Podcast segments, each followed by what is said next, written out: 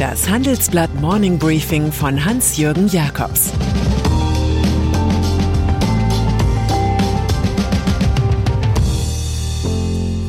Guten Morgen allerseits. Heute ist Dienstag, der 15. Juni, und das sind heute unsere Themen. Der Kapitalismus kauft sich selbst. VW und VDA im Friedensschluss. Baerbocks Buch von Anna Lenchen zu Anna Lena. Nach einer kurzen Unterbrechung geht es gleich weiter. Bleiben Sie dran. Sie investieren in Aktien, es fehlt Ihnen aber eine klare Strategie. Ihr Depot ist ein Sammelsurium mehr oder weniger guter Ideen. Dann geht es Ihnen wie vielen. Lernen Sie in der Masterclass erfolgreich investieren, alles über kluge Börsenstrategien. Mit dem Rabattcode Investieren20 gibt es 20% Nachlass auf den Normalpreis. Infos unter handelsblatt.com slash erfolgreich investieren. Börse. Die Märkte leiden derzeit an einem Luxusproblem. Es gibt weitaus mehr Geld als Geldverwendungsmöglichkeiten. Dieses Dilemma lösen immer mehr börsennotierte Konzerne, indem sie, oft auch noch auf Pump, einfach die eigenen Aktien zurückkaufen. Das verknappt das Angebot, lässt die Kurse steigen und erhöht auch noch den Gewinn je Aktie. In den USA wurden über diesen Trick im ersten Halbjahr Wertpapiere für gut eine halbe Billion US-Dollar von Firmenchefs eingemeindet. Das ist Rekord und doppelt so hoch wie 2020, analysiert unsere Titelstory. Allein Apple und Alphabet haben Rückkäufe von insgesamt 140 Milliarden Dollar angekündigt.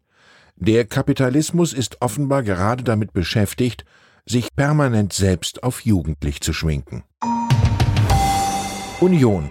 Während alle Welt darauf schaut, wie die öffentlichen Haushalte in der Zukunft nach Corona mit Klimaschutz ins Reine kommen, wartet die Union mit Waggons voller Geschenke auf. Bürger und Wirtschaft entlasten. Das ist die Stoßrichtung eines Entwurfs des CDU-CSU-Wahlprogramms, das offiziell am 21. Juni vorgestellt wird. Wir werden für niedrige, gerechte und einfache Steuern sorgen. Es lockt, so unsere Information, eine lange Liste politischer Wellness. Arbeitnehmerpauschbetrag auf 1250 Euro erhöht, Spitzensteuersatz von 52 Prozent erst bei höheren Einkommen, Obergrenze für Minijobs hoch auf 600 Euro, Steuerlast für Firmen und Stromsteuer runter, EEG-Umlage weg. Die FDP hätte es schöner nicht aufsetzen können. Kanzlerkandidat Armin Laschet bringt, wie auch der einstige Nebenbuhler Markus Söder, eine Deckelung der Unternehmenssteuern bei 25 Prozent ins Gespräch. Er sagt, in der Krise haben wir viel dafür getan, die Liquidität der Unternehmen zu sichern. Es ist absurd, nach der Krise Liquidität durch Steuererhöhungen zu entziehen. Da die Union Klimaneutralität bis 2045 erreichen will und unbedingt an der Schuldenbremse festhält, stellt sich natürlich sofort die Frage der Finanzierbarkeit. Antworten dazu später. Pandemie.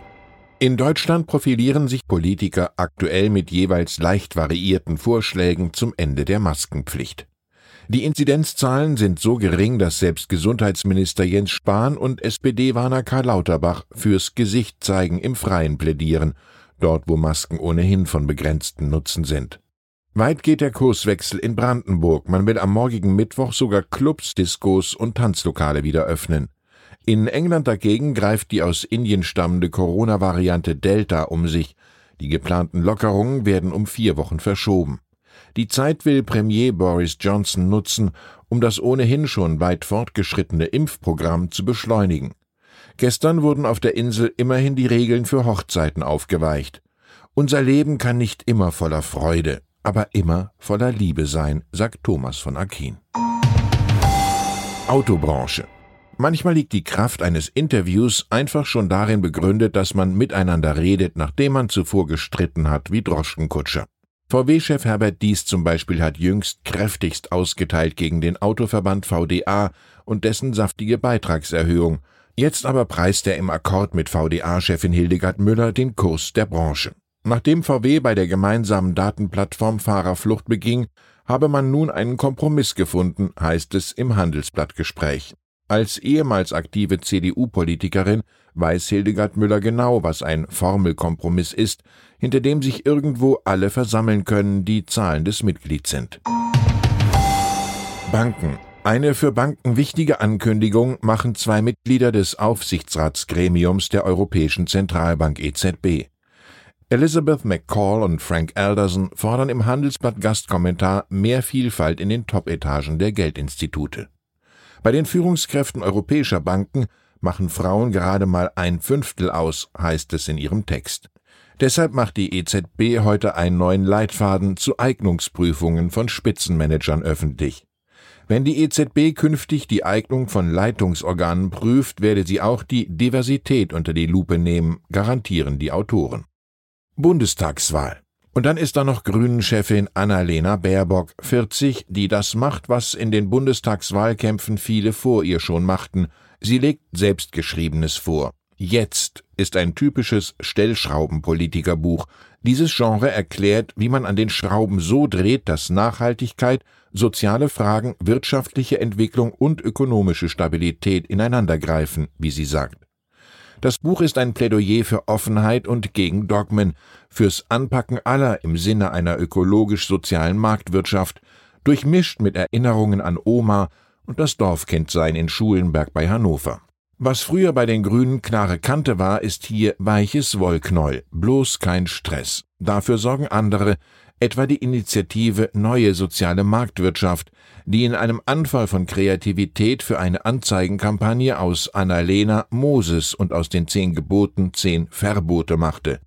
Das wird hier und jetzt manchen grünen Anhänger womöglich mehr mobilisieren als Baerbocks Schreibarbeit im Winterlockdown. Ich wünsche Ihnen einen stellschraubensicheren Tag. Es grüßt Sie herzlich Ihr Hans-Jürgen Jakobs. Das war das Handelsblatt Morning Briefing von Hans-Jürgen Jakobs, gesprochen von Peter Hofmann. Fintech, Banken und Festival gehen nicht zusammen? Geht doch, und zwar in Berlin. Am 24. und 25. April 2024 öffnet die Messe Berlin ihre Türen für die FIBE, das neue Fintech-Festival Europas. Die FIBE richtet sich an das gesamte Fintech-Ökosystem, vom Startup über Investoren und klassische Banken bis hin zur Politik. Das Event möchte das gesamte Ökosystem zusammenbringen und eine Plattform zum Austausch bieten. Seien Sie dabei und sichern Sie sich jetzt mit dem Code FIBE-Podcast 35% Rabatt auf Ihr Ticket. Weitere Informationen finden Sie unter fibe-berlin.com.